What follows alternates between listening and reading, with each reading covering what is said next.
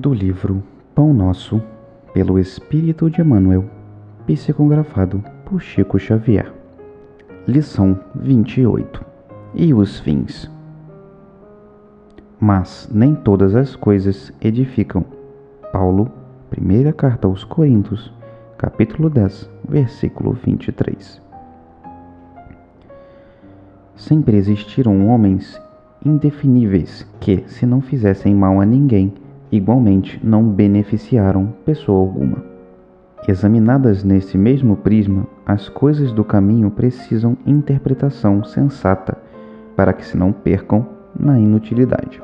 É lícito ao homem dedicar-se à literatura ou aos negócios honestos do mundo, e ninguém poderá contestar o caráter louvável dos que escolhem conscientemente a linha de ação individual do serviço útil.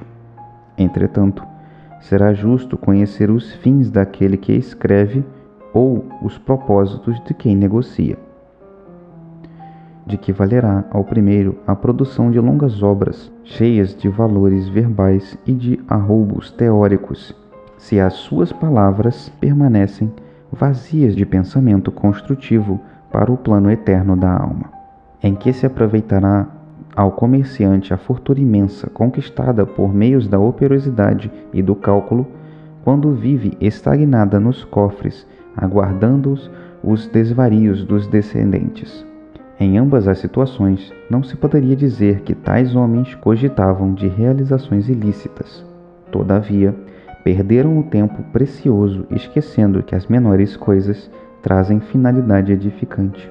O trabalho firme das responsabilidades que lhe competem não se desvia dos caminhos retos. Há muita aflição e amargura nas oficinas do aperfeiçoamento terrestre, porque os seus servidores cuidam, antes de tudo, dos ganhos de ordem material, olvidando os fins a que se destinam.